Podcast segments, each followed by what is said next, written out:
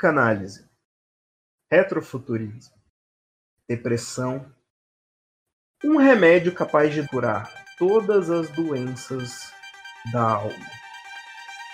Esses são temas que você vai encontrar na série Mania da Netflix.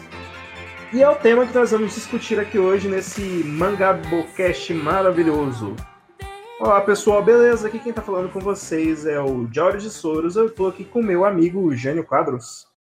Hoje falando sobre a série Mania, uma minissérie da Netflix, bastante interessante.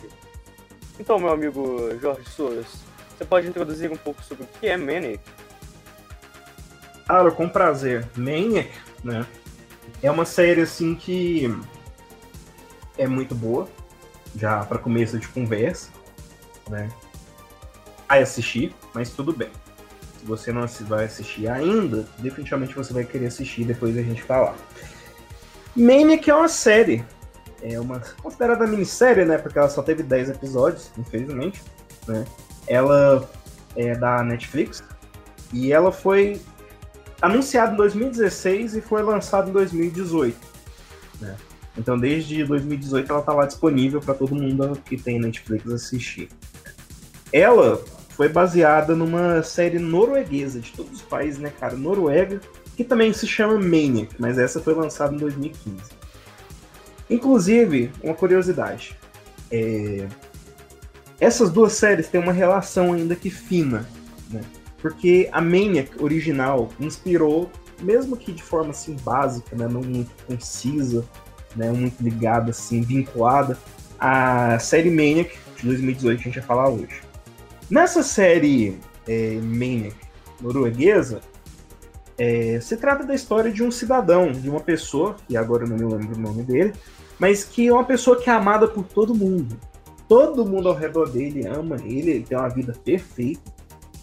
Só que na verdade não é bem assim, porque ele é um paciente que está internado num hospital psiquiátrico. E tudo isso, essa vida dele perfeita, está passando na cabeça dele. E desde quando ele foi internado nesse hospital, ele não falou uma palavra para ninguém. Né? E o que falar de Manic, né, cara? Manic tem. Primeiramente, que não tem um personagem principal, né, Jane? Um personagem principal, né? É, na verdade, são dois. É... Eu quero fazer um comentário que eu acho bem pertinente, ou não, para quem tá ouvindo. É que essa gravação é a nossa segunda tentativa de falar sobre Mania, que é o MC03, porque o primeiro, o, a primeira tentativa de gravar o MC03 ocorreu na última sexta, né? No caso, vocês não estão escutando, vocês devem estar escutando, já deve ter passado uma outra sexta, mas... Foi que dia a última sexta, hein? Ou... Que dia?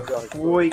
Foi... É, dia 28, a gente começou a gravar realmente, só que tivemos problemas técnicos, né? O áudio do Jânio não estava muito bom, estava caindo toda hora, né?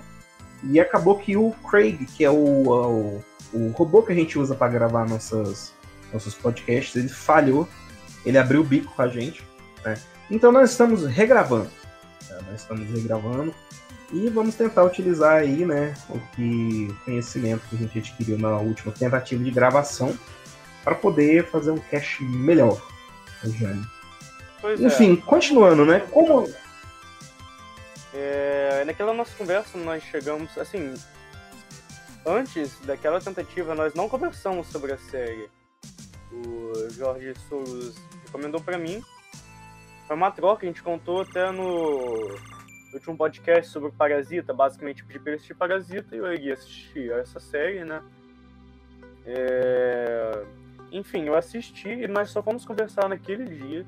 E mesmo assim foi bem pouco, porque foi quando tinha cerca de uma hora de podcast, ou talvez até menos, tipo 40 minutos que falhou. Enfim, é... e nós chegamos a uma conclusão, é... concordamos que são dois protagonistas em Maniac, porque tem dois personagens que dividem tela de maneira quase proporcionalmente igual. São o Owen e a Annie. A Annie, inclusive, é interpretada por uma atriz bastante famosa, né, o Joyce Souza, que é a Emma Stone. Hum. É... O Owen, ele é interpretado pelo Jonah Hill, né? E assim, é, a, a série foi, foi bem é, recebida, né? Tanto pela crítica quanto pelo público, né? Ela teve várias indicações. A atuação da Emma Stone, assim, foi algo praticamente... Algo assim que foi bem elogiado, né? E assim, o cast é, da, da série, você vai notar, conforme você for assistindo, que se você é uma pessoa que assiste muita série e tudo, vai ter alguns personagens ali interpretados por atores que você definitivamente vai conhecer. Eu vi várias pessoas assim que eu conhecia. Mas assim, agora eu vou dar uma descrição assim curta, né? Uma descrição básica assim da Não, série, né? A gente já meio que deu uma ah. Soros, antes eu queria retomar essa questão dos dois protagonistas, né? É que basicamente o primeiro episódio ele foca no Owen, enquanto o segundo ele já foca mais na Anne e aí os dois se encontram no terceiro episódio, ou no final do segundo, talvez na metade dele, não me lembro o certo. Acho que é no terceiro mesmo. Por um objetivo em comum que a gente vai retratar depois, né? O Josh Souza vai contar. Mas. E é interessante, tipo, você assiste o primeiro episódio achando que vai ser o Owen o protagonista, e no segundo você pensa que é a Anne. No fim das contas, você vai vendo que é algo muito bem dividido. Tem momentos em que os dois estão sendo protagonistas simultaneamente, até porque eles estarão juntos na experiência. É, os eventos estarão ocorrendo com ambos, como tem momentos em que eles são separados fisicamente mesmo, e aí o roteiro vai focar no ponto de vista de um, depois no ponto de vista do outro, mas é muito bem dividido. É... Isso é bem interessante, inclusive, é muito bacana a relação que é construída entre os dois, né, pensando que eles são protagonistas. O que me lembra muito o sistema de filmes e séries de romance, mas não é esse o caso, não é porque estão construindo o romance. Até existe uma abertura para essa interpretação, né, mas é uma amizade que ocorreu por, pelo caos do universo, né, sabe-se lá o porquê, mas aconteceu por isso os dois são observados de maneira igual pelo roteiro da minissérie. Mas enfim, conta aí pra galera sobre o que é Maniac. Maniac é uma história, né? Uma história que trata realmente sobre essas duas pessoas, que é o Owen e a Amy. Né? O Owen, ele é um cara assim que, na verdade, os dois personagens, os dois protagonistas, eles são pessoas assim que vivem uma situação similar no sentido de ser pessoas assim que estão tentando, né, viver nesse mundo louco, né, assim, se sustentar, se manter e tudo. O Owen, primeiramente, ele é um filho de uma família bem grande, né, com vários filhos. Ele é o caçula, né, eu acho que de seis filhos, ou cinco, enfim. É, a família dele é rica, Inclusive, questão financeira é algo que a gente vai abordar mais tarde, mas é muito importante aqui nessa, nessa série, né? A Anne ela, bem, a N é a N. É, eu acho que se eu falar alguma, alguma, sobre as afiliações familiares dela, vou dar um pouco de spoiler. Mas o importante é que ela mora na cidade é, com colegas de quarto, né? Tu Vários colegas. do que... pai dela, né? Eu acho que isso não chega a ser um spoiler, já que ele aparece no episódio de estreia. Sim, mas assim, a, que... a grande questão é a seguinte: o Owen ele, ele não quer viver dependendo da família dele. E os dois é, têm problemas no sentido de o Owen ele é diagnosticado com esquizofrenia, então ele tem alucinações e delírios. Para quem não sabe, alucinação é você ver, ouvir ou sentir alguma coisa que não existe. Delírio é uma crença é, absurda que não tem fundamento real, né? Então o Owen, o protagonista, ele é portador de esquizofrenia realmente, né? porque ele vê coisas e ele pensa coisas sobre a realidade que não são a verdade. A Anne também tem seus problemas emocionais assim, né? Mas assim, inclusive a questão do diagnóstico dela é algo que é abordado mais lá na frente, né? Mas o que vocês precisam de saber é que ela tem uma relação meio conturbada com pai e mãe, né? Como o Jane mencionou agora, o pai aparece no primeiro episódio, né? A mãe não, né, mas também é explicado depois. Mas enfim. A grande questão é, que é o seguinte: o universo de Maniac, que inclusive é um universo maravilhoso, eu gosto muito, muito mais a gente vai falar dele depois, é, é um universo assim, bem capitalista, né? E assim, você tem uma globalização muito grande, né? Então, assim, o dinheiro ele vai e vem rapidão. Então, assim, por um acaso, esses dois, eles acabam precisando de dinheiro, né? De recurso financeiro. E por essa razão, eles acabam parando num teste médico de uma empresa que é a Nebergene, né? Nebergene Pharmaceutical Biotech, né? A NPB. Que é uma empresa que está testando um remédio que promete, né? Curar todos os as doenças assim da alma, no sentido de depressão, é, as doenças que o Owen tem, esquizofrenia, as doenças que a Anne tem, enfim, seria uma pílula quase que mágica, né? É o, o ULP, né? É a pílula mágica, né? E eles se encontram, né? E a história começa a desenrolar e aflorar mesmo assim com, é, ao, ao redor da interação desses dois, né? Assim, maior parte da história ela se desenrola dentro desse teste. Eles, tipo, eles ficam isolados com um grupo de pessoas e são submetidos ao teste dessa substância, né? E acontece algo, né, não previsto, que faz com que a experiência dos dois, que era para ser algo isolado, acaba se juntando, né? Então assim, eles desenvolvem uma ligação muito forte. Né? Já falamos que a série teve recepções muito boas, uma recepção muito boa, sim, né? Tudo. E agora, o meu caro Jane, vamos falar do universo dessa série, porque quem começar a ver vai ver que tipo não tá passando na nossa nossa realidade, né? O que, que você sim. extraiu assim, do universo? É... Cara, Maniac trabalha com retrofuturismo retrofuturismo é uma ideia presente bastante no universo das obras de cyberpunk, ah, como por exemplo aquele jogo Cyberpunk 2077 que está para sair, né? Já faz um bom tempo, para falar a verdade, porque ele foi anunciado em 2013, mas enfim. É... Ou a obra que inspirou ele, que foi o Cyberpunk 2020. Olha aí, o ano que a gente está. Mas basicamente retrofuturismo é o futuro visto de acordo com Passado. uma época que já passou. No caso de Maniac, seria mais ou menos como eles enxergariam o futuro nos anos 70 a 90, né? É dentro dessa época. Vamos é, colocar uma média, anos 80. Passos. Mas 80. é a visão de futuro pessoal do, do milênio passado, né? do século passado, tinha. A visão que eles tinham do que seria o futuro não necessariamente o ano que nós estamos, mas o futuro principalmente moldado pela tecnologia, né? É, como, por exemplo, aquela utopia de que 2015 nós seguimos carros, carros voadores e essas coisas, né? É, é mais ou menos isso, é um futuro completamente distópico imaginado pela cabeça de alguém que estaria vivendo os anos 80, né? É, então ele tem uma estética bem retrô mesmo, mas trabalhando com uma tecnologia que não existe nem agora. Para falar a verdade. Talvez nem existir ou nem exista. Uh, um exemplo é que um dos elementos principais na série é um computador que uma inteligência artificial.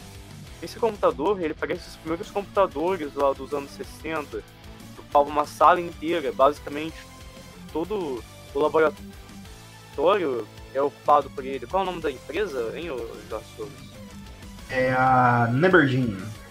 Sim, ele ocupa basicamente toda a Neberdine, esse computador.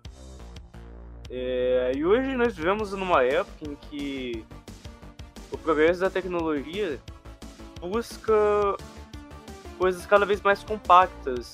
Você vê isso nos telefones, né, que são cada vez mais finos, apesar de mais longos, mas cada vez mais finos consoles que constantemente lançam uma versão FAT e depois conseguem lançar uma versão mais barata dele capaz de rodar basicamente os mesmos jogos, só que bem mais fino, né? Bem menos espesso.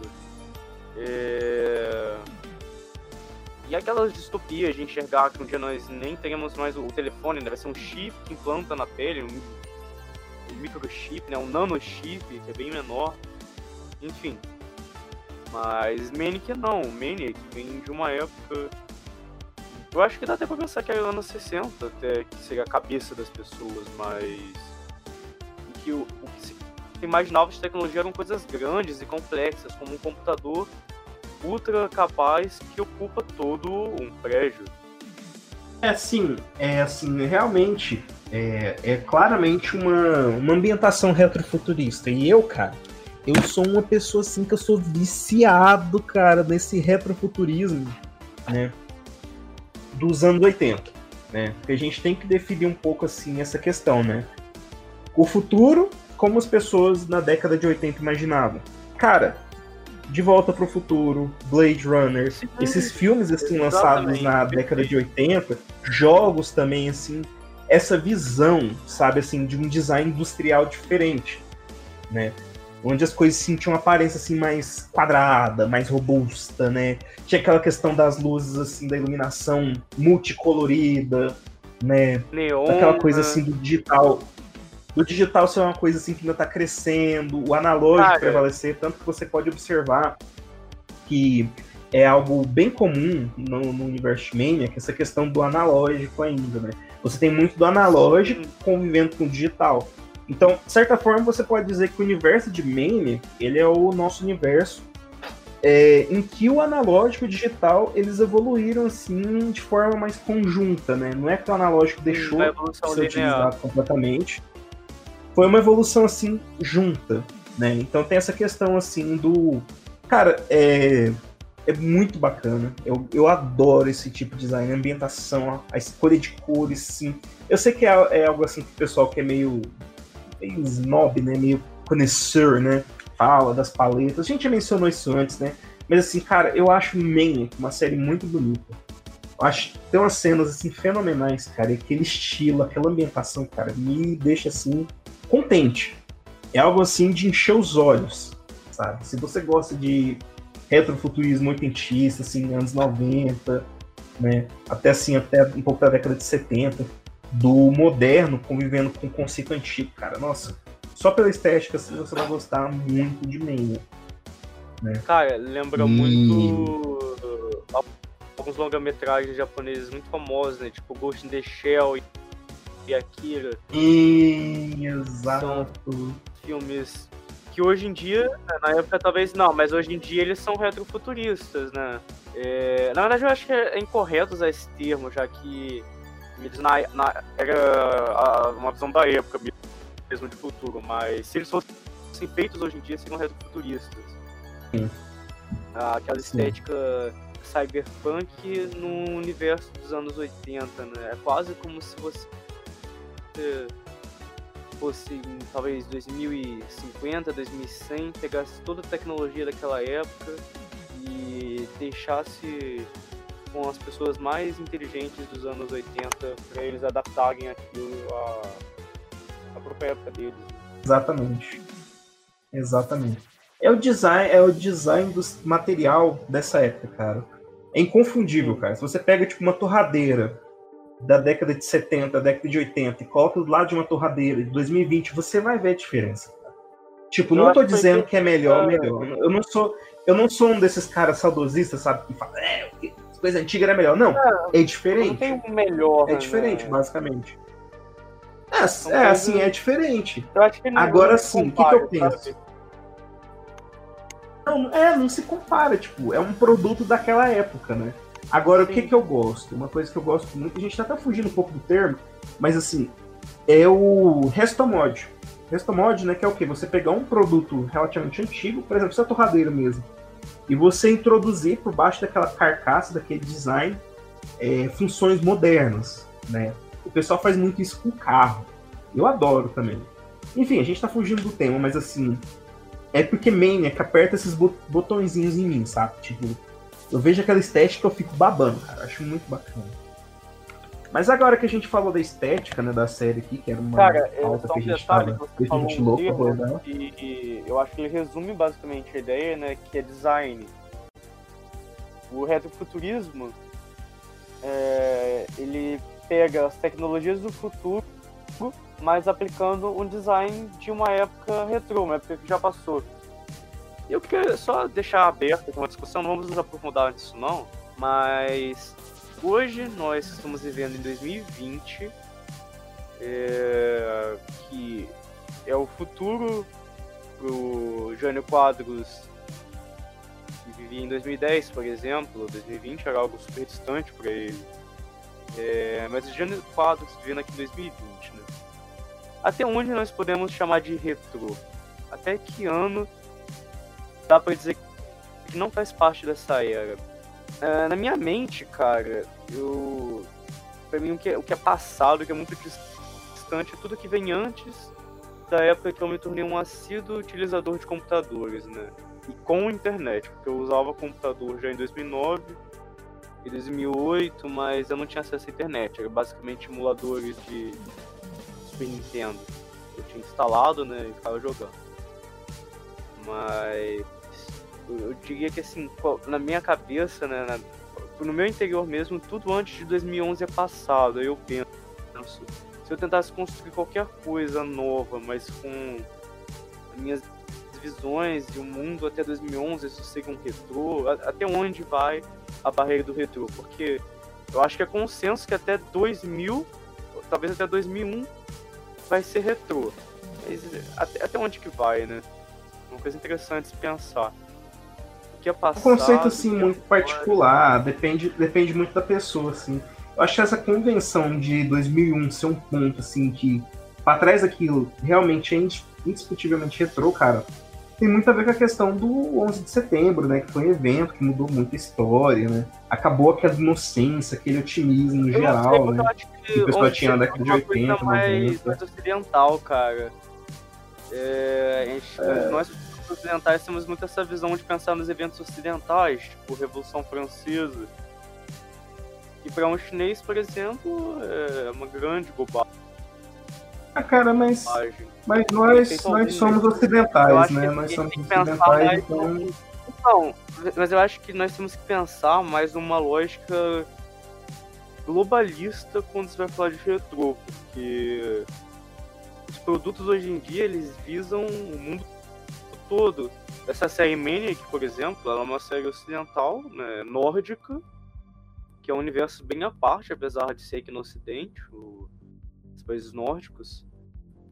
É, mas ela, por exemplo, para um japonês, um chinês, um australiano, um brasileiro, um americano, etc., vai trazer esse efeito de passado ainda assim. Eu não, que eu quero dizer sei se esse é exatamente um grande termômetro para dividir. Eu vejo o bug do milênio, cara. Assim, é uma coisa assim que, que, que a gente eu, tinha que ter abordado é que é o seguinte.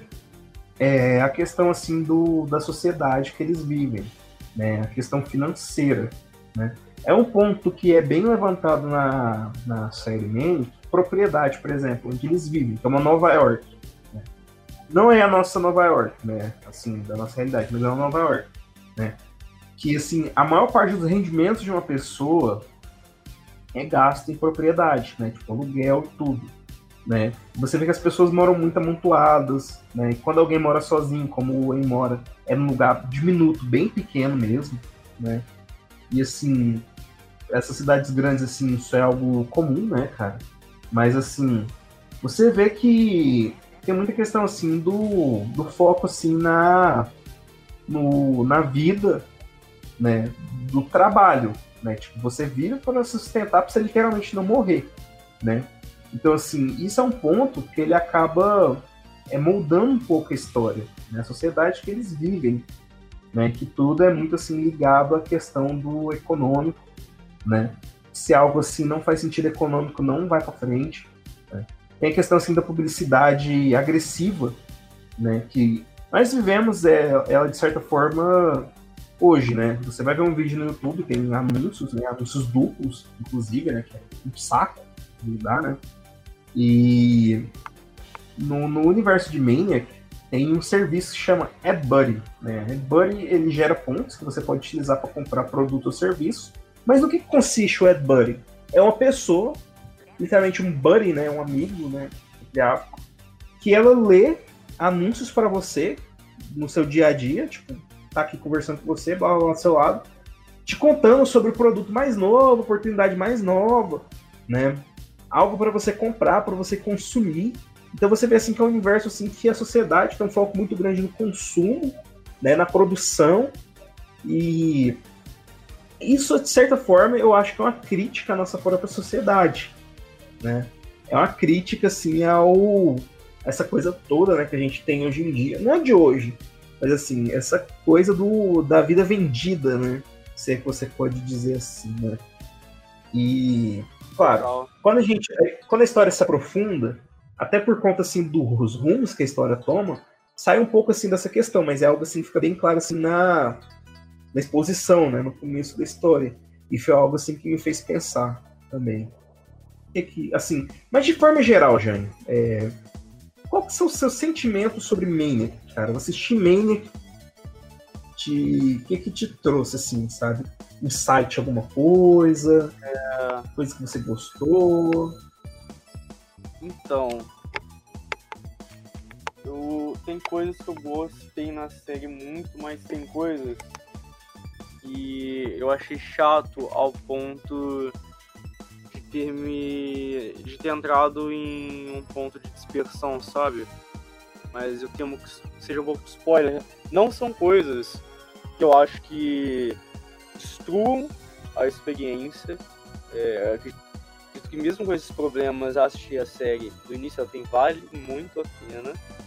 É porque ela é bem curta. Tem episódios que chegam a ter menos de 30 minutos. Tem um episódio que, se não me engano, tem só 22. Que é bem assustador, por sinal. Mas. Eu não sei se eu entro nesses pontos agora ou depois. Eu acho melhor começar no morno agora. Enfim. É, cara, eu não vou mentir que eu gosto muito dessa estética de retrofuturismo. É...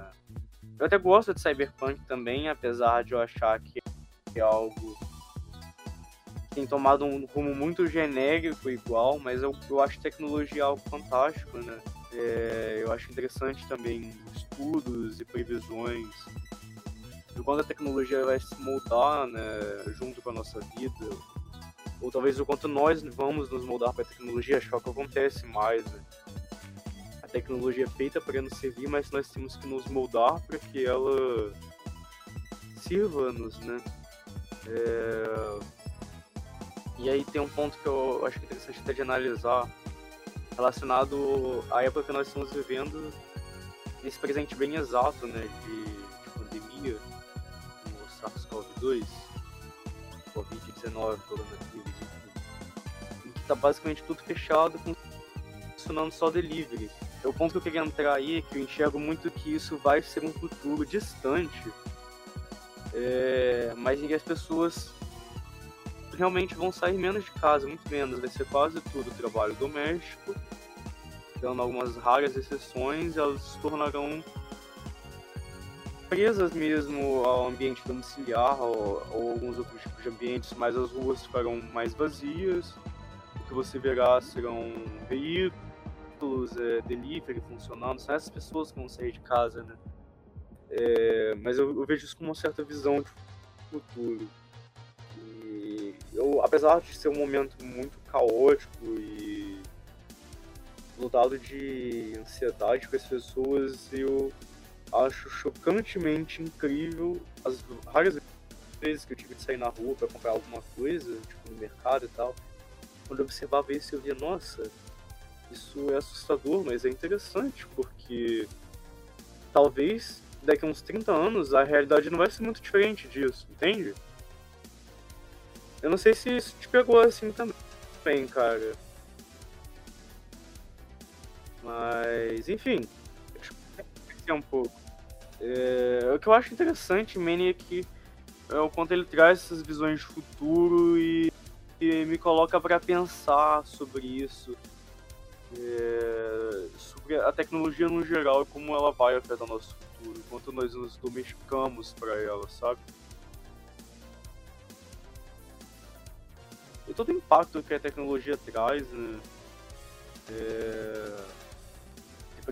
Depressão, por exemplo, porque você está enxurrado de informações, não sabe lidar com elas e acaba deixando que certas sensações te tomem conta, né? É, de forma geral, assim, é, eu gosto muito de Maniac por vários aspectos, né? Eu até babei um pouco aí na questão da estética, porque é uma das minhas partes favoritas, né? Inegavelmente. Mas, assim, é uma das minhas séries favoritas, porque eu gosto muito da história. Né? Eu gosto muito da, do, de como a história é tratada. Realmente, não é uma série perfeita. Tem alguns momentos, assim, que são um pouco lentos. Um pouco lentos e se você é uma pessoa assim, que não tem muita paciência, especialmente se você é uma pessoa assim que não está muito acostumada a ver série, né? Talvez você não tire muito proveito, né, dessas partes, mas assim, não é desencorajamento. Assista até o final, que você vai gostar muito. É, de forma geral. Mas assim, eu gostei de Maniac também no sentido que te faz assim questionar a realidade ao seu redor. Você falou assim dessa questão assim do de que você teve uma certa visão de como será o futuro. E realmente, Maniac, ele aborda essa questão do futuro no sentido do distanciamento das pessoas. Você viu que na série, assim, as ruas sempre são cheias, né? Sempre tem alguém na rua e tudo, assim, as pessoas não têm smartphones nem nada, né? Mas o que que acontece? As pessoas, enquanto elas são próximas fisicamente, elas estão distantes, né? Tanto que tem serviços, tipo, de amigos falsos, né? Você, tipo, contrata alguém para fingir que é seu amigo, né? E eu, sinceramente, por mais que isso pareça absurdo agora, nessa época que a gente tá eu não vejo isso como algo muito estranho, que vai ser visto com muita estranheza no futuro próximo, né, cara? É... Isso é um mercado as que pessoas legal, pra falar a verdade, né? Sim, assim, não é algo assim muito tipo mainstream, né? Mas assim, igual você falou, a gente tá vendo assim do nosso ponto de vista ocidental, né? Ocidentalizado. Assim, quem, quem garante que, tipo, em sociedades diferentes Cara, isso, isso, já não é algo assim mais comum. Na verdade, até no Ocidente mesmo. É, em cidades, não países, mas em cidades muito. Assim, vamos chamar de primeiro mundo, cidades de grandes países, grandes cidades, grandes metrópoles, né? que a rotina de trabalho é extremamente pesada, mesmo com bom salário, é, o tempo de socialização né, se torna menor, isso somado à idade e a falta de motivação acaba dando portas para esse tipo de mercado. É, lugares como Nova York, o, a região metropolitana de Tóquio, né? Serviço de, de amigos né, existe. Você contrata uma pessoa, ser seu amigo, conversar com você, as coisas que você gosta, né? Você coloca o que você gosta, ela vai fazendo tudo sobre, já sabe. É, você sai, conversa, come, existe um contrato aí, né? Ou você paga as coisas dela, ou, com, é, ou ela paga com, com, o salário né, que você está pagando. Salário não, né? O dinheiro que você está pagando. Enfim. É... E também existe até o serviço de relacionamento amoroso aí dentro, mas de encontros, na verdade. Acho que não existe um relacionamento amoroso, nem um contato íntimo, no máximo um abraço, segurar mãos, mas existe, né?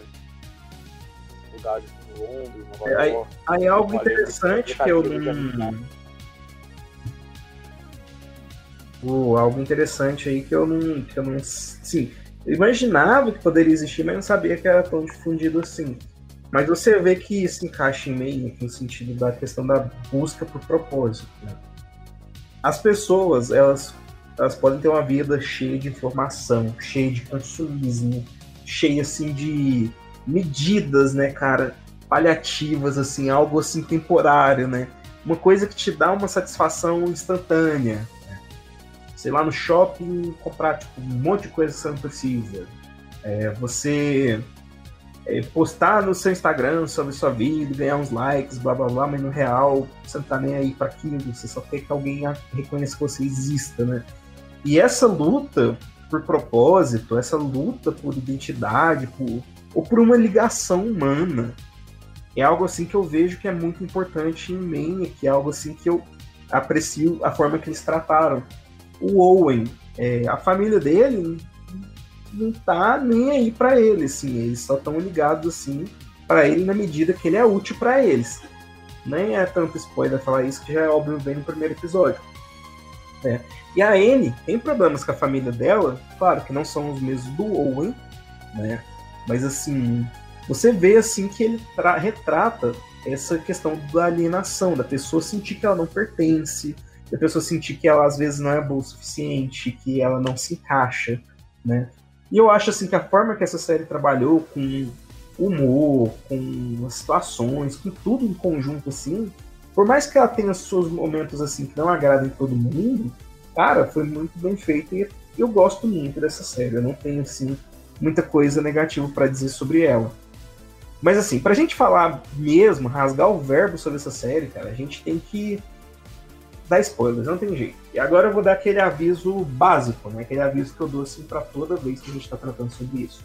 Se você ainda não assistiu Mane, primeiro que você deveria estar tá assistindo antes de ouvir esse podcast. Vai assistir e volta, beleza? Porque agora a gente vai falar sobre a série de uma forma mais profunda, né? Abordar vários temas. E você vai ser spoilado. Então, eu vou colocar uma musiquinha aqui para dar tempo de você pausar o podcast e assistir Maniac. Aproveita que você está de quarentena, muito provavelmente. Assiste. Você vai gostar e volta.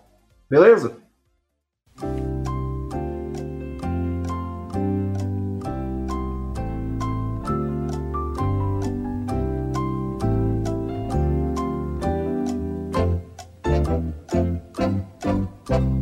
Agora podemos falar em spoiler, Jânio Quadros. Alguma declaração spoilenta que você estava segurando para dar? Eu vou entrar nos pontos na... que eu gostei e o que eu não gostei. O que eu adorava na série eram as partes sobre tecnologia. As cenas com a Doutora Fudita, com o Dr. James, é, as primeiras cenas com o Dr. Muramato, né? Dr. Muramoto, Preto, Muramoto. É, inclusive, aquelas cenas dele falando em japonês, né, gritando oi, são magníficas. Ah, pois é, você vê que o negócio, o universo é muito eclético, né, cara? O povo entende várias línguas e convive com várias culturas. Tipo, você vê gente falando russo no começo e gente falando japonês. Cara, eu gosto desse. Eu, eu não sei se eu tive essa visão de plano social não, das pessoas entenderem. Parece que é mais uma coisa de terem sociedades integradas, mas isoladas. É... Não é tipo uma inclusão social, sabe? Tá é Eu vejo assim como tipo, uma, uma absorção, sabe? Em São Paulo. É, se você mora assim, se você interage, assim, entendendo, você vai saber algumas coisas, né? Sim, mas assim, eu, eu não vejo que o Owen estava entendendo do. Muramoto gritando em japonês.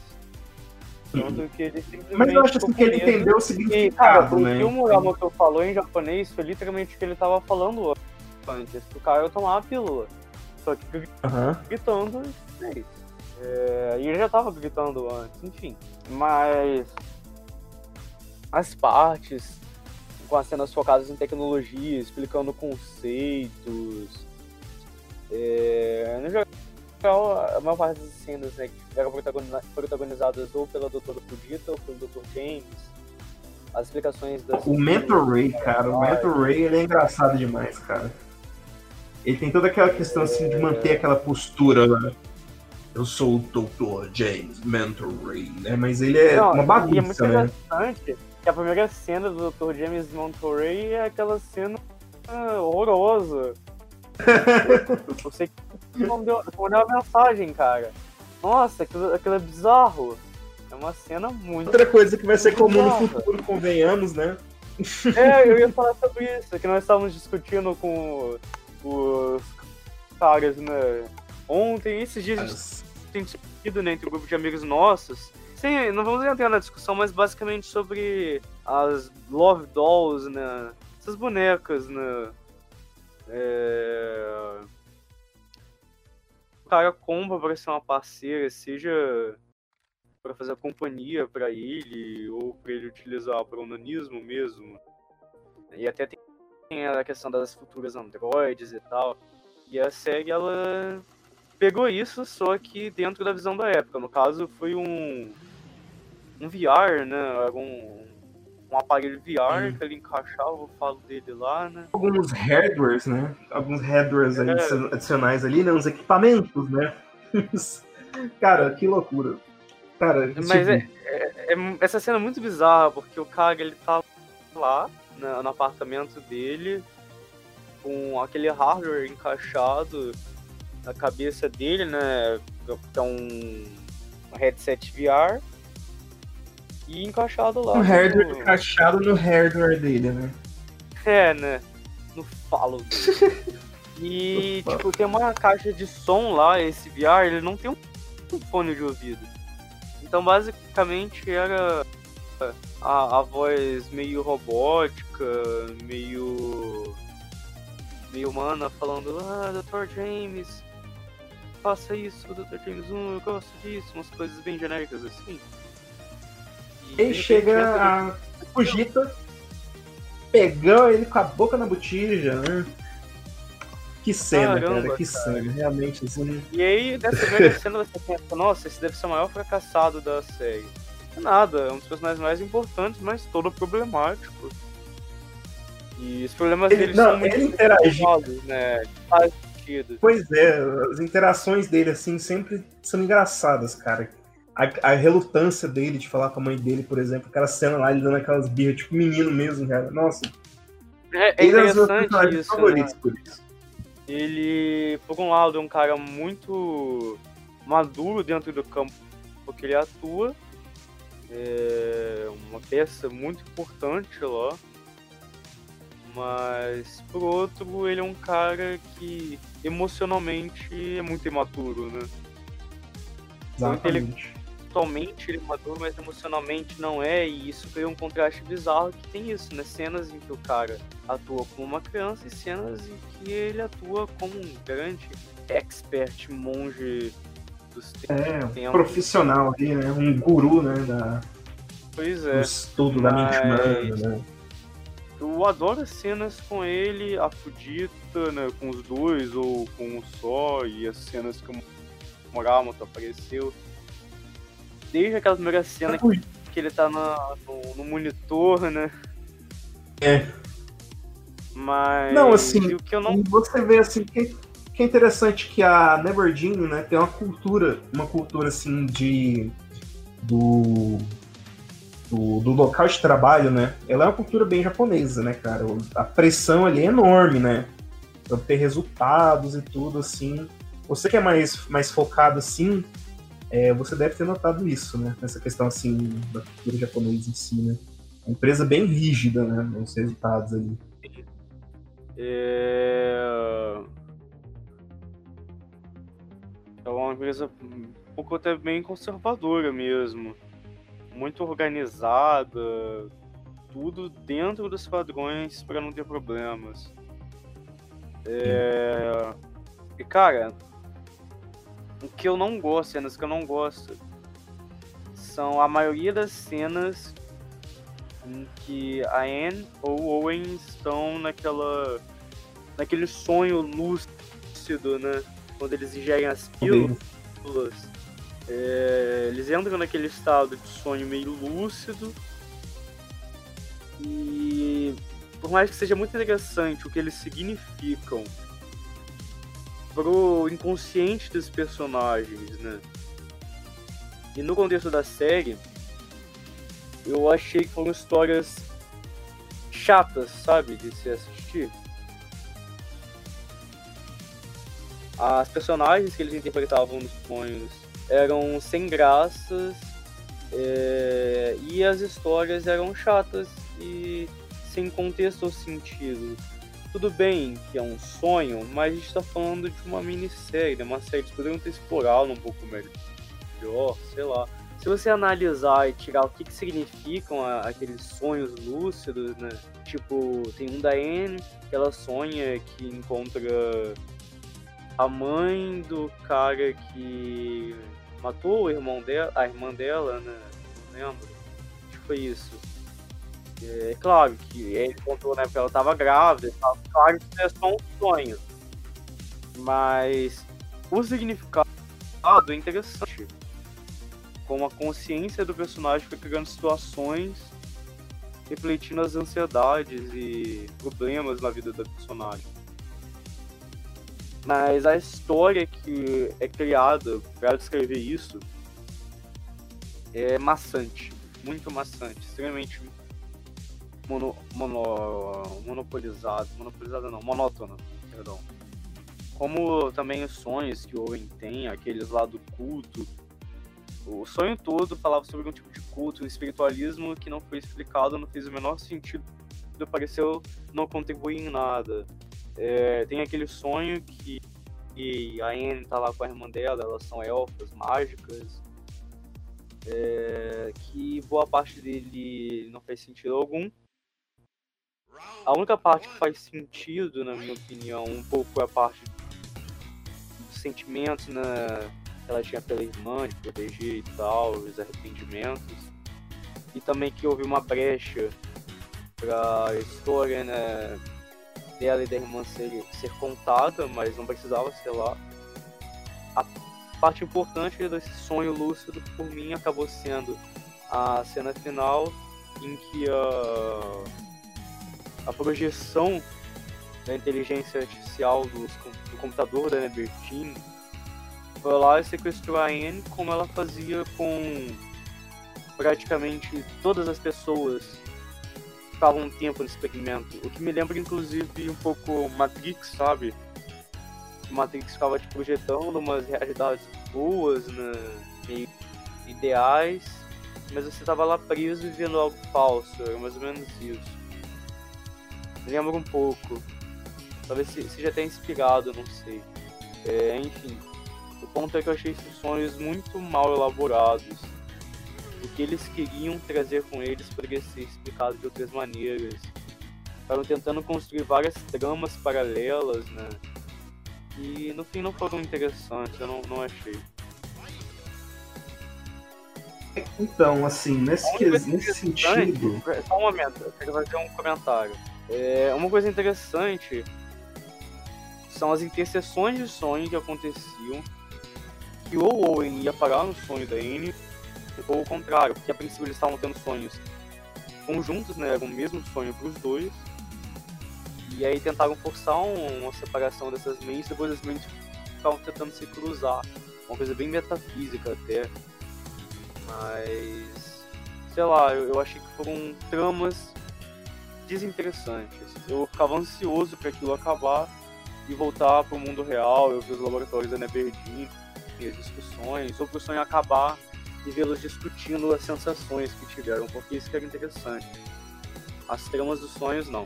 Mas enfim, diz aí. É, nesse caso, assim, eu entendo até a sua, a sua posição, assim. Eu não tenho o mesmo sentimento contra os, contra os sonhos. Claro que tem alguns que eu gostei mais que outros, né? Eu adorei esse sonho dela da. O sonho do Lembre, né? Nossa, foi, eu acho que foi o meu favorito, que eu gostei mais, que eu achei mais divertido, assim né? E assim, essa questão assim das tramas assim terem muita lógica e acabarem não acabando em nada. Claro, né? Tem, acho que tem muito a ver com a questão que sonho normalmente tem muita lógica. Cara, eu falei. E, assim, a gente tá é... a, gente tá mencionando coisa... a questão de sonho lúcido, mas assim, sonho lúcido é o sonho que você tem noção que você tá não. tá sonhando, né? Então, cara. Então não é... sonho lúcido. Não necessariamente. Um sonho lúcido pode ser um sonho em que a sua consciência está mais ativa, então parece mais real, suas sensações são mais realistas, mas não necessariamente você sabe que está sonhando. Tanto que muita gente, como eu, por exemplo, acaba tendo um sonho lúcido. Na verdade, o sonho vai se tornando lúcido e no momento que você nota que ter um sonho acaba acordando dele. Só que o ponto que eu estava falando antes até é que por mais que um sonho seja uma coisa aleatória, sem muito sentido explícito, mal vem uma série e o que ela está apresentando visualmente tem que ser interessante pro telespectador. Então fica aquilo. É... O roteirista ele vai fazer algo passando a visão dele, sem se preocupar se vai ser bom, se vai ser lucrativo ou não. Ou o roteirista vai tentar usar técnicas para captar a atenção do que está assistindo, entende? Porque por mais que faça mais sentido sons aleatórios, é... eles são desinteressantes. Enfim, continuando assim, aí, aí é mais uma, é uma questão mais, mais subjetiva mesmo. Acho que tá muito ligado assim à opinião pessoal, sabe? É, eu tive a oportunidade de assistir Maniac sozinho, né? E com uma pessoa, né? A pessoa teve uma reação parecida com a minha. Gostou e tudo, assim.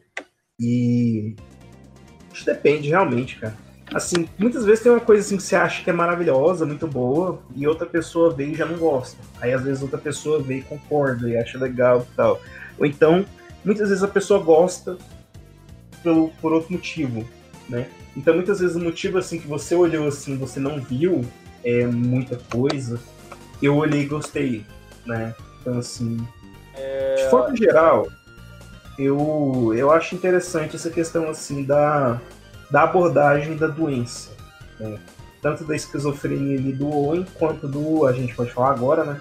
Que a Anne foi diagnosticada com um transtorno de personalidade, borderline. Né? Esse transtorno de personalidade, em resumo, ele consiste no fato da pessoa ela ter sentimentos, né, emoções, na verdade, que podem variar assim de forma muito rápida e errática, né? Então, no momento, a pessoa está super intenso. contente. Sim. E são muito intensos. E são sentimentos muito intensos. Então, no momento, a pessoa tá, tipo, muito contente com você, gosta muito de você, te ama. E no outro momento, ela te odeia e tal, não sei o que, depois te ama. Então, assim, a Amy, inclusive, eu não, assim, olhando ela assim desde o começo, eu não vi ela assim tanto quanto Borderline nesse sentido assim dessa mudança de sentimentos. Ela tem a questão assim da intensidade do sentimento, né? Sim. Então assim, o problema central da vida dela é a questão assim da um, da irmã dela ter morrido e ela se culpar por isso, né? E dois também da mãe delas ter abandonado as duas meninas novinhas com o pai quando eles eram pequenas, né? Então isso aí catalisou assim alguns alguns problemas ali para ela. O Owen tem a questão assim dele sempre ter sido o moleque que sobrava, né? Tipo, os irmãos dele, aspas, perfeitos, né? Tal, todo mundo Chad, né? Todo mundo uh, a gente bem com a vida, não sei o quê. E o Owen lá, o deslocado, o transtornado, né? O que vê coisa, que ele vê um irmão que não existe, né? Inclusive, a gente até esqueceu de mencionar isso, que ele é importante também na trama. Que ele menciona para ele que tem um, um padrão, tem um padrão escondido nas coisas, que a Anne seria essa essa agente, né, que iria ajudar ele. Tanto que o Owen se aproxima dela lá no começo lá dos testes lá, partindo de acordo com essa informação dada para ele por esse irmão imaginário dele, né? Sendo que na verdade ela finge que faz parte no começo para deixar ele quieto, né? Mas depois nós temos a morte do do Dr. Muramoto, né? E eles, assim, têm que trabalhar juntos ali para poder, né, se livrar, assim, de serem expulsos do negócio e tal, ou de serem mal interpretados, né? E chega, você vê duas pessoas na sala, um morto, você vai assumir de cara que eles têm alguma coisa a ver com a morte dele. Mas, na verdade, o Muramoto morreu meio que de overdose, né? Ele era viciado na pílula e tal. Na é, Uma das pílulas. Na INAC, né? E assim, e ele usava muito o, ele conversava muito com a Gert, né? E, que é o computador que o, o Jane mencionou. Né? E assim, tanto que ela se apaixonou por ele. Né? Por isso que o. É, lá pro final, né? Tem que trazer a mãe do Mentor Ray, que por acaso é uma psicóloga famosa, né? O, escreve livros de autoajuda, né? Pra poder ajudar o, elas, o computador a se tornar menos deprimido, né? Então o plot gira basicamente ao redor disso, né? E no final das contas não adianta muita coisa, né? Mas chega à conclusão que eles entendem os problemas dele e você pode dizer que eles foram curados, né? Pelos sonhos, os sonhos assim, cada sonho tinha uma uma, uns problemas, mas um propósito, né? Cada pílula, né? Ah, sim, você tem três pílulas. A, B e C, né? A, que é a de relembrar, né? Do seu maior trauma. A B, que era o. Você lembra, Jane, sobre o que era a pílula B especificamente? Ela tinha uma função específica. Né? Não me lembro, cara. A pílula C. É... E a pílula C que eu me lembro. cada pílula ela, ela é uma fase num tratamento psico, psíquico, né? Assim, você tem que relembrar, você tem que trazer à tona os seus traumas, você tem que tentar ressignificar eles, você tem que confrontar para poder vencer aquilo ali. Né? Então, de certa forma, realmente era um tratamento psiquiátrico, psicológico, que seja, condensado em três pílulas. Né?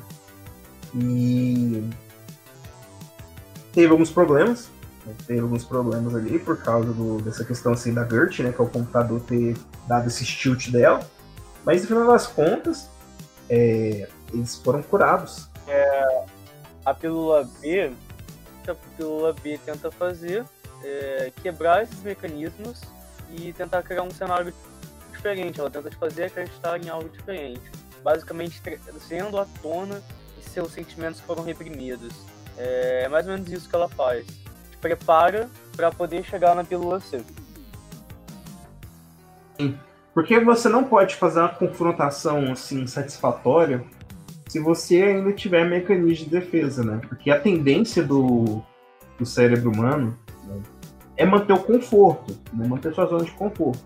Então, por mais que você tenha problemas adquiridos por conta de traumas e tudo, a sua mente ela vai tentar manter um estado que ela conhece.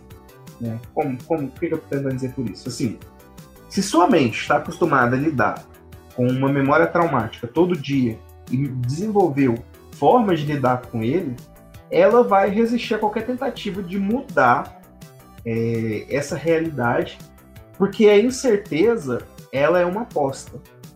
Pode ser que você tenha, obtenha algo bom na sua ressignificação, né? Você mudando e dissolvendo esses mecanismos de defesa para se abrir, mas a chance de você ter algo pior, revivendo uma memória e confrontando ela, algo que te traz trauma, é muito maior.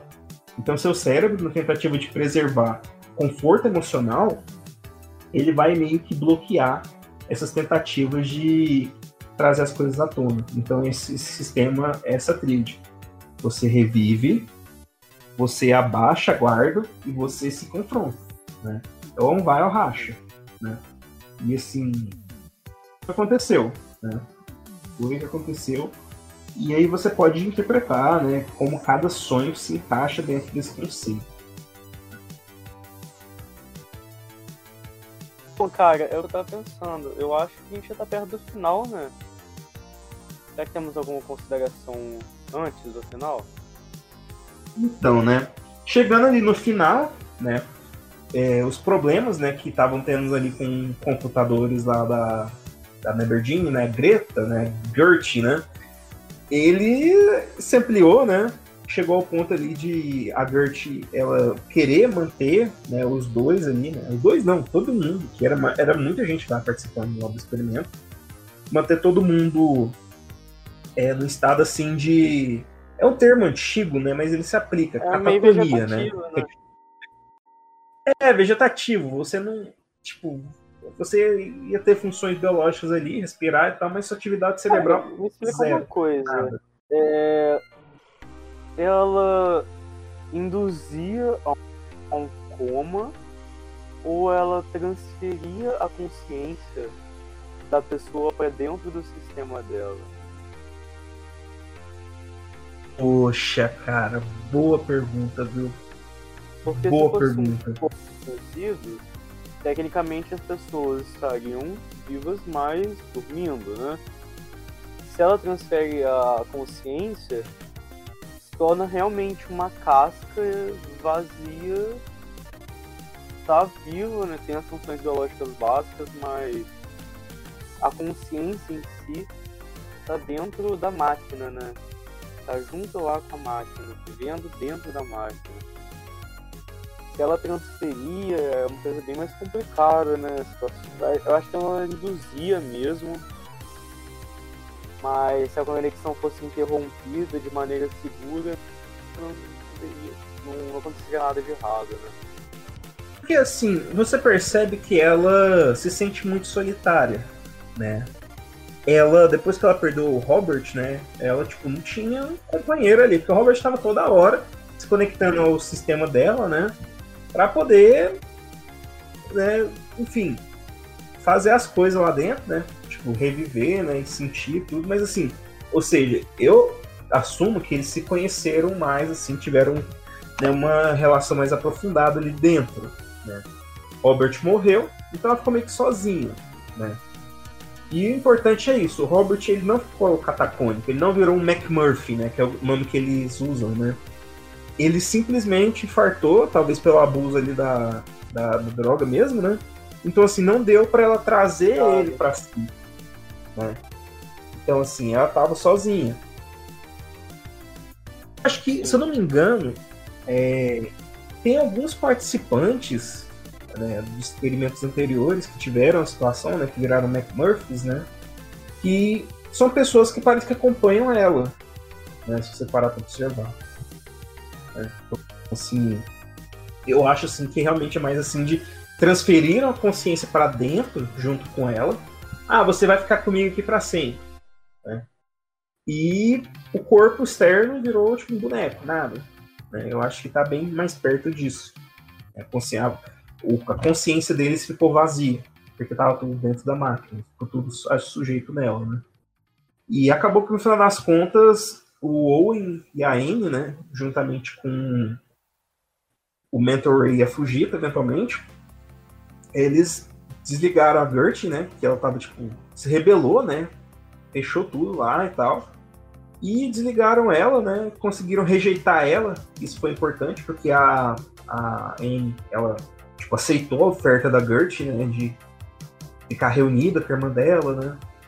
E eles rejeitaram esse caminho fácil. Né? Rejeitaram esse caminho fácil. E isso foi algo assim que marcou, assim, que fechou no sentido de, né? Você viu que ela cresceu uh, o trauma, que ela superou o trauma, porque ela não precisava de viver num universo fechado, que ela poderia estar com uma imagem da irmã dela, né? Mas ela estava pronta para sair para o mundo exterior, né? E assim, algo parecido aconteceu com o Owen, porque no começo da, da série, é, o Owen aparece assim no escritório de advocacia do advogado do pai dele, sendo instruído, né, a falar uma, uma, uma versão específica de um caso, né, em juízo, né. O irmão dele foi acusado, né, de alguma coisa que a gente só descobre o que é depois, e ele foi, ele está sendo instruído ali a falar, né, as coisas do interesse do irmão dele, da família dele, do pai dele, enfim. Acontece que o irmão do Owen, ele foi acusado por ele ter abusado né, sexualmente de uma funcionária uma funcionária que estava da empresa, né, do, da família dele, que estava em posição, claro, de fragilidade, né, porque né, é, sujeita, né, ao patrão ali, né, e tipo, isso foi levado à justiça e o Owen, até o começo da série, ele iria testemunhar para poder salvar o irmão dele, mesmo sabendo que isso seria errado. No final das contas, o Owen falou: Não, eu não posso fazer isso. E ele respaldou o testemunho da menina que foi abusada, né? Então você percebeu que ele viu que ele não precisava de tentar impressionar a família dele, porque a família dele não estava nem aí para ele, e que ele tinha que, acima de tudo, fazer a coisa certa, mesmo que não fosse a coisa mais fácil. Né? E encaixa bem com, com o caráter dele, desde o começo. Né? Ele só ia fazer isso mais pela pressão mesmo. Né? Mas assim, você viu ali que ele aprendeu a é, confiar mais em si mesmo vê um valor próprio dentro de si mesmo. Ele continua sendo o Owen, né? Aquela pessoa assim meio, né, meio na dele, né? E tudo assim a gente vê pelo final, né? Quando a Amy vem buscar ele, ele meio que ainda resiste um pouco, né? Mas o final da série é algo que eu gosto muito, sabe? Que é um final feliz, é um final feliz, mas não é tipo algo tipo, na sua cara, né? É um final assim é que. Aquilo, a, a felicidade dele vem de saber um caminho para a felicidade ser construída. Afinal, é uma esperança em aberto, né? Exatamente. E a é tipo assim. Esperança encaminhada. Porque você não tem certeza do que vai acontecer, mas você sabe que. É... A princípio, você sabe que eles têm os copos, tem os limões, o liquidificador. Tem açúcar. Praticamente tudo, tudo para fazer uma limonada gourmet. Mas depende de eles levantarem e tentarem fazer, né? Ah, não. Aí é que acontece. Você tem certeza que foi um final feliz porque depois do que eles passaram e da ressignificância que eles tiveram no processo ali, você sabe que se eles, se eles tivessem tipo feito aquilo, né, de ter fugido e tal juntos ali, sem a experiência que eles passaram, não teria dado certo. Mas assim, tanto pelo fato dos dois terem se ligado por conta daquele curto-circuito lá, né, e tudo, tanto pelo fato assim deles terem superado os traumas e tudo e se encontrado, vamos dizer assim, você sente assim no fundo que vai dar certo, sabe? É por isso que eu gosto tanto daquele final. Não precisou de ter uma lista explicando o que aconteceu depois, blá blá blá. Usa sua imaginação, cara. Eles foram pra Salt Lake City, né, cara? A partir daí é história. A partir daí vai saber, né? Mas assim, é um final assim que eu, eu gostei do final. Eu acho que foi um bom final. Acho que dentro da série, como ela é, eu não sei um final melhor, não. Sabe? Assim, como haveria é, um final pro tamanho da série, as coisas que foram apresentadas, é um final positivo, sabe? Pelo menos para os protagonistas. Quem tinha que se lascar, se lascou, na, né? na realidade, claro que... eu acho que o final, no geral, ele teve um saldo positivo é, pro Owen, pra Anne, pro a doutora Fudita, a Zumi Fudita, né, o doutor James Mantle Ray, também que Isso. se reconciliaram, né? Foi, foi um final bem positivo. A mãe dele, que era muito egocêntrica né, no espaço. O computador morreu. Mas assim, os quatro personagens mais importantes da trama tiveram um saldo positivo no final. Eles tiveram um crescimento, forçado, né? Não foi algo forçado e, tipo, foi algo doloroso. Porque é, o Owen, ele, tipo, já não tinha muito suporte da família dele, né? Tipo, suporte emocional, né? E perdeu completamente. Né? A Anne, a Anne, você pode dizer que ela até saiu bem, porque ela meio que se reconciliou com o pai, né? No sentido de Cara, ver ele de novo é... de eu, eu acho que pro Owen, em sentido de família, na verdade foi bom, porque a família dele é, o utilizava totalmente. É, ele, ele era um capacho, né? Ele fazia o que eles mandavam, né? Ele mesmo é pra ela. No momento em que, que ele tomou uma atitude em relação a denunciar os crimes do irmão, né? É, ele virou filho pródigo. A família dele jogou né, lá no, no hospício. Realmente, família. Se desvencilhar da família dele foi algo positivo. Porque ela não era uma família para ele. Exatamente, né? Era família de sangue, assim, mas só isso. Exatamente. Só, só Então, realmente. Assim, mas o, o ponto é que não foi o mais fácil, não foi o mais conveniente mas teve crescimento, realmente. Por exemplo, a Fujita e o, o Mentor Ray perderam o emprego na, na Lamborghini. Né? Basicamente, foram por olho da rua mesmo. Mas como você falou, o, o Mentor Ray, ele se reconciliou com a mãe, de certa forma, do jeito dele, né? E a Fujita, né? Se, a Fujita também, eu acho assim que ela, ela é exposto, né, que antes ela teve um relacionamento com, com o Mental Ray, né, que eles terminaram e tudo. Mas eu acho assim que ela ela viu uma coisa nova nele, né, que foi a capacidade de se determinar, né? Tipo assim, de ter jogado basicamente a carreira dele fora, né, o trabalho da vida dele fora, pelo bem-estar aí daquelas pessoas. Né? Então, assim, ela tá com ele agora justamente por ter visto esse lado dele. Então, assim, definitivamente eu acho assim que é o ponto central da série. O crescimento, ele não vem assim necessariamente da forma boa, da forma mais fácil, da forma mais dolorida. Ele vai doer. Você vai ter que deixar coisas para trás. Mas essas coisas estavam te segurando, né? E quando você deixa elas para trás, você perde o suporte do que você achava que você tinha, mas você ganha liberdade para fazer o que você quer, né? Então assim, eu acho que é a mensagem que essas uma, da, uma das mensagens, né? Que ela traz várias, né? Que essa série traz e que eu achei que foi entregada assim de uma forma muito boa. Sim. Mas, enfim, Jane, a gente tá chegando aí no final, né?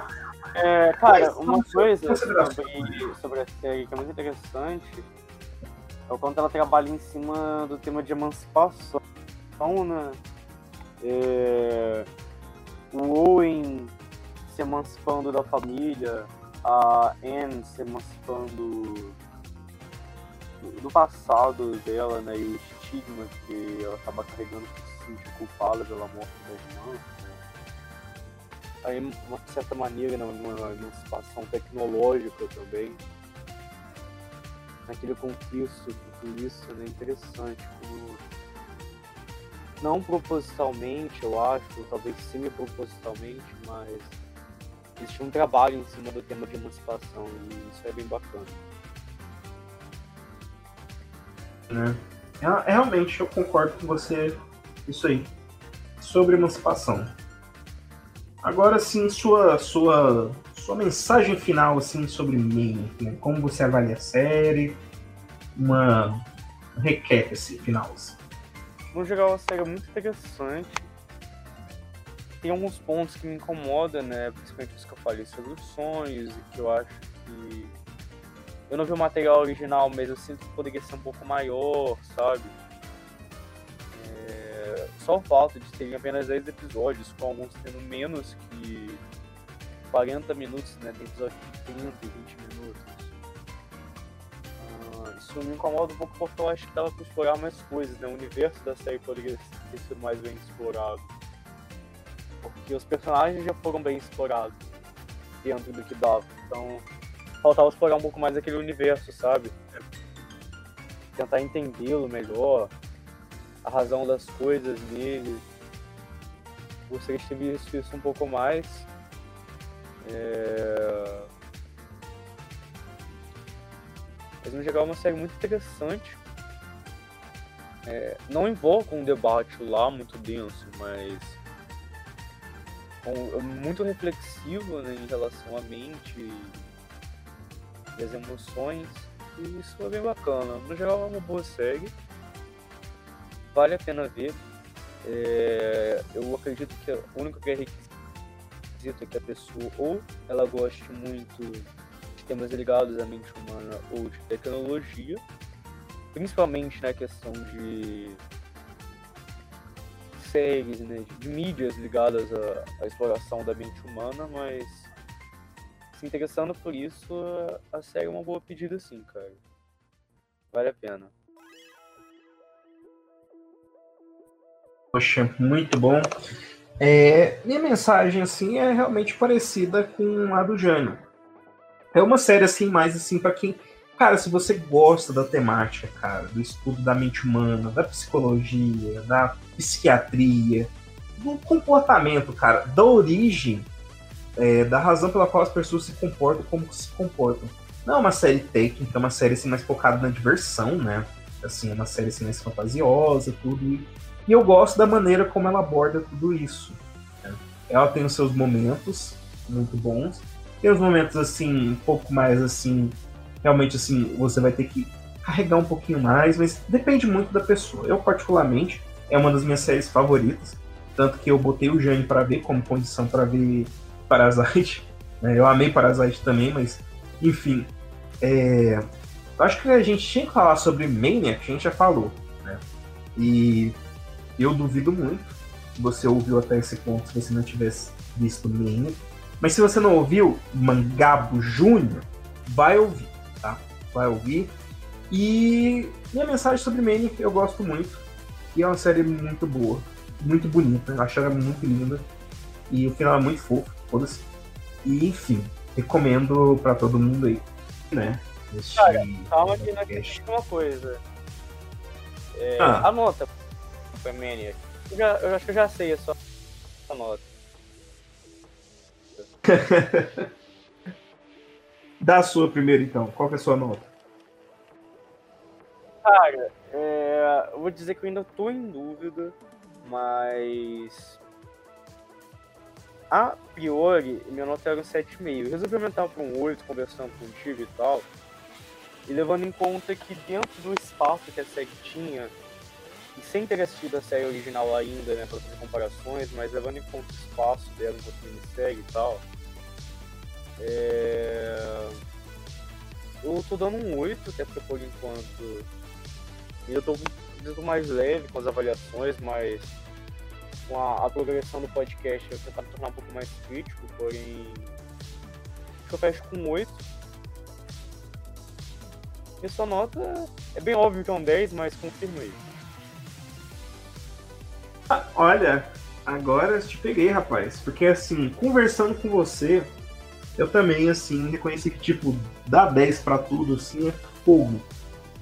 E como eu falei, Maniac, apesar de ser uma série muito boa, que eu gosto muito, tem os seus probleminhas ali, né? Que é a questão assim de alguns a progressão, o passe em alguns pontos. Então eu vou dar um 9. Então a gente pode dizer assim que a nota assim é um 8,5, né? 8,5 para Maniac. Né? É a diferença assim, a gente faz a mesma diferença. A nota oficial para Maniac é 8,5. Né? Então é isso, né? Então, é uma série, não deixa de ser uma série muito boa. Mas é isso. Tá bom, tá ótimo. Mas então, Jânio, vamos falar sobre o Mangabocast, cara. Eu tô muito contente, cara, que o Mangabocast tá crescendo, cara. Tem muita gente é... ouvindo. Você... Apesar de que nós ainda não temos uma plataforma oficial de comunicação para o Mangabocast, né? Só temos uh, as plataformas de escutá-lo, né? O Spotify, o Anchor, o Player FM e vários outros. É o Anchor. O Cast, etc. Mas nós ainda não temos uma plataforma de contato, basicamente são os nossos conhecidos mais próximos que escutaram. É, inclusive teve um amigo meu que trouxe um feedback bem interessante sobre, sobre um episódio que foi de Parasita, que é o que a maior parte das pessoas escutaram, né? Quando nós começamos a trabalhar com esse sistema de primeiro uma parte sem spoilers e depois uma com, além de ter sido um, ser um filme mais universal, né? Que nem o Kurosawa, infelizmente. Que é algo. Apesar de que Kurosawa né? é nosso episódio mais ouvido, né? Ah, é? Eu não cheguei a verificar isso. Mas é interessante. Uhum. Eu imaginei que seria de Parasita. Não, mas é... Parasite, ele foi o episódio assim que cresceu mais rápido, sabe? De um dia para a noite, uhum. tipo, dobrou nossa audiência, sabe? Então, assim, foi algo incrível. E eu gostaria de agradecer a todo mundo que está ouvindo. Se você está ouvindo até agora, nossa, cara, você é muito. Você é o bichão. Sim, sim. Eu não falo tião é, porque a gente não tem essa intimidade toda. E ia ser muito emocional da minha então. parte. Mas muito obrigado por estar tá ouvindo. Né? E indica, continue indicando. né? Continue indicando. Mais pra frente, talvez ao ponto do próximo podcast, que vai ser gravado, se tudo der certo, né? Nós estamos tentando gravar todas as sextas, não vamos prometer nada. Vai chegar uma hora, quando tudo se normalizar em relação a essa pandemia, que nós vamos tentar prometer uma periodicidade, né? Mas na sexta 3 de abril estaremos gravando o podcast sobre um tema que não vamos revelar agora, mas está sendo gravado, um novo podcast, se tudo der certo. É, o lançamento só Deus sabe quando, mas ele vai estar sendo gravado. Enfim. E talvez nele nós já vemos trazendo um endereço de e-mail para vocês enviarem sugestões, comentários e quem sabe mais para frente um site. Mas vamos vendo, né? Tem... Estamos animados aqui. É... Temos muitas muitas ideias, né, de futuros casts e por favor, continuem nos divulgando, né, nos levando para outras pessoas, ouvindo. dando seu apoio. É, um monte de sugestões, né, feedback, se você tiver contato direto com um membro do podcast. E assim que sai o e-mail, né, se você não tem, manda sugestão, qualquer comentário de feedback lá pro e-mail, mesmo que você não goste. Se você não gostou, fala porque não gostou. Seremos abertos, né? É... Enfim, é isso aí. Ah, mais alguma coisa, hein, ô Soros? Não, não, só isso mesmo.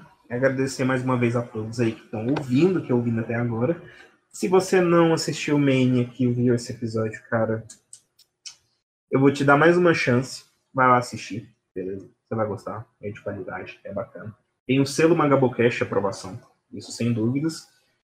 Agora, né, depois de agradecer o público, cara, agradecer você, meu caro Jânio Patos, por estar aí comigo aqui nessa noite de quarentena, né, gravando esse Magabocast. É, né? E é isso, pessoal. Vez, tentando gravar, mas essa aqui é a final, com certeza. É. Mas então é isso, pessoal. Muito obrigado aí para todo mundo que está ouvindo. E até mais. Até a próxima. Tchau, tchau. É. É, pessoal.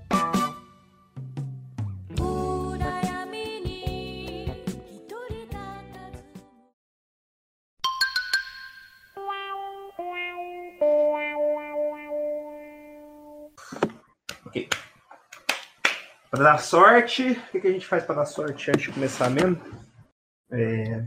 Cara, eu nunca testei, mas ah. no bairro que eu cresci e tal, o pessoal costumava pegar gato e pendurava no poste, né? Mas eu nunca testei, não sei se funciona não, cara. Pendurar gato no poste? É, um sininho.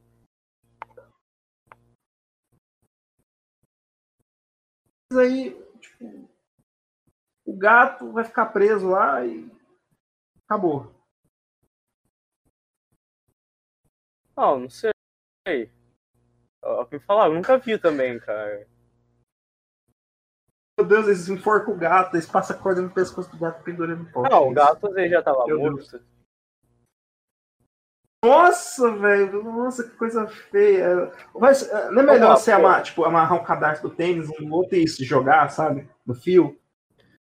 Cara, isso daí tem um outro significado. O que significa? Que o seu sapato tá velho e você não quer ele mais?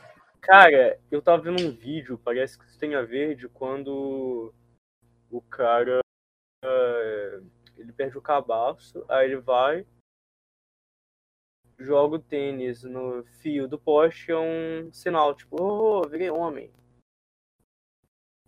Poxa, velho, eu nem imaginava isso, cara. Eu pensava que era coisa muito Parece random, que... velho. Tipo, o cara tá com um sapato velho e joga em cima. Nossa, cara. Parece Pô, cara, que é um negócio que não é só no Brasil, né? não. É, é meio que uma linguagem universal, não, é, tipo um código código. Vê isso em vários lugares, realmente.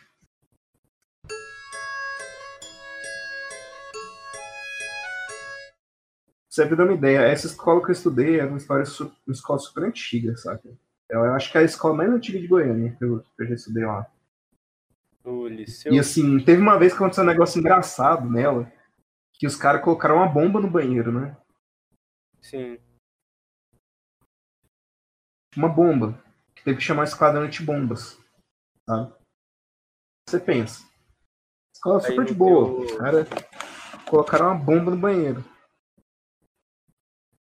Mas o que, que acontece? Eu lembro que foi uma off zoe na época, né? E tipo, ah, meu Deus, né? A escola foi esvaziada, claro, né? Todo mundo foi mandado para casa. E teve aquela coisa toda, apareceu no jornal. Chegou o esquadrão de bombas, né? Pegou a bomba e detonou. O que, que era a bomba, meu caro Jânio? O que, que era a bomba? Era dois Rexona, um preso no outro, enrolado com fita, fita isolante preta, tá ligado? Parecia duas bananas de dinamite, cara. Eu acho que o plano dos moleques era realmente tipo, fazer de ser dispensado mais cedo, cara, saca? E eles fizeram, eles usaram esse maquinário todo do Estado, polícia, esquadrão especializado, não sei o que, mídia, não sei das quantas, e conseguiram, cara. Não teve aula naquele dia. Cara, eu lembro que uma vez numa escola que eu estudava, essa mesma do tênis, inclusive, que colocaram uma, uma bomba caseira, eu acho que o nome era Cabeção de Negro. É, no banheiro, aí estourou, quebrou até vidro da. Nossa! Deu pra ouvir na porta da escola. Nossa! Agora, sabe o que aconteceu? O que, que eu pensei? Imagina se o cara tá de boa, né? Cagando lá no vaso. Aí chega um no, na, no, no compartimento do lado, bota essa porra dessa bomba né, e sai correndo. Imagina se o cara. Nossa. Estourou até vidro, velho. Tá louco, o cara ia ficar surdo. Ia estourar os tímpanos dele, tudo, velho.